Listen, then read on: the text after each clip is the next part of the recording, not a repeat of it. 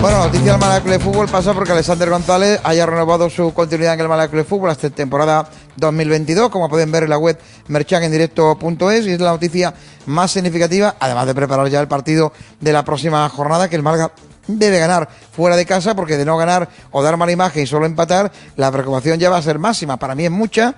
He podido observar en estos días contrariamente a lo habitual, ya lo vi en la audiencia de la afición o la opinión de la afición en la encuesta de Cáceres Asesores, pues ya observé que efectivamente muchos estaban de acuerdo conmigo en que el tema del entrenador, si no ya, empieza a ser eh, cuando menos preocupante, que igual sí que hacer un viraje al respecto.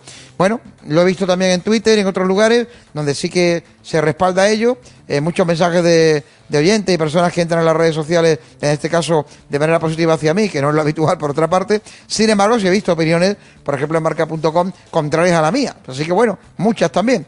Bueno, esto es como todo. Eh, al final, unos tienen una opinión y otros otra. Lo que es evidente, lo que está claro, lo que es diáfano, que si el Malga no gana el próximo partido, empata o pierde y vuelve a hacer lo mismo en casa en la siguiente, estaba en una crisis seria. Y ahí, bueno, con las crisis serias eh, la solución no viene de que haya un técnico nuevo a veces, desde luego, pero el que ya está está demostrando que no, y ese sería un problema. Y lo digo como dije el otro día con todo el dolor de mi corazón, porque a mí Sergio Pellicer me cae muy bien, porque ha hecho un gran milagro en la primera vuelta, con todas las dificultades que tiene el club, hizo un gran milagro en la, la, temporada pasada salvando el descenso del equipo y bueno, me daría mucha rabia que no sea capaz de ganar un par de victorias o tres que nos dejen tranquilos y que nos dejen ya tiro de piedra de esa permanencia, por lo tanto yo esté equivocado. Pero es que la historia de la liga dice otra cosa, estamos en, una, en un bucle hace ya muchas jornadas muy preocupante, yo diría que tremendamente preocupante y bueno, más derrotas te alejan de acercar pronto la permanencia y aunque estemos 7.8 por encima del descenso o 6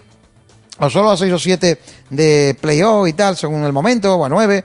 La verdad es que luego la segunda da muchas vueltas y esas vueltas son siempre muy, muy peligrosas y, hay que tenerlas en cuenta porque mira el mira Extremadura y otros clubes, el Deportivo, que luego se ha ido a Segunda División B y luego no es fácil volver. Y claro, eh, si te vas a Segunda División B, eh, esto es un problema muy importante. Porque el Málaga, además, cada año que esté fuera de primera división, tiene un gravamen económico más grave, unas circunstancias más serias. Es más difícil volver a igualarte con clubes que, como ciudad y como entidad, tienen que estar o deberían estar muy por debajo de ti. Sin embargo, es lo contrario.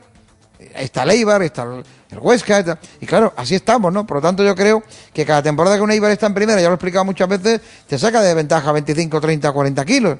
Pues por cuatro temporadas, ya es la tercera en la que estamos en segunda, cuatro que estés fuera, es una pasta, ¿vale? Que las dos primeras tenían medio saneado con el dinero que te dan por descender y tal, pero ahora ya no, ahora ya es un club del montón en ese apartado, y más con la crisis económica eh, de coexistencia y, e institucional que tiene este club. Con un administrador judicial que se quiere perpetuar en el cargo, parece, con un entramado de personas que con otros dirigentes ya no estarían ahí, seguro, etcétera, etcétera, etcétera. Y no me refiero ni al director deportivo ni al entrenador, ¿eh? eh el núcleo duro del administrador. Ahí y cuando lleguen personas de cierta relevancia no van a seguir, porque mm, están demostrando que no a todos los niveles, ¿no? Por lo tanto, esto está claro, y porque además el que viene pone su equipo, como haría yo, como haría cualquiera. Por lo tanto, bueno, a estos mismos les interesa que el administrador siga manteniendo su, su posición. Por cierto, la ficha más cara que tiene el club no está sobre el terreno de juego. Lo que gana el administrador judicial dobla y un poco más lo que gana cualquiera de los jugadores que está con el salario mínimo que tiene el club eh, jugando en el campo, en el terreno de juego, lo cual es otro dato, ¿no? Y, también es evidente que, que, la economía del fútbol da mucho más dinero a cualquier servicio que se haga de asesoría, judicial, de intervención, contabilidad, que una empresa normal. Por lo tanto, bueno, a él tampoco le estará disgustando mucho permanecer en ese, en ese cargo.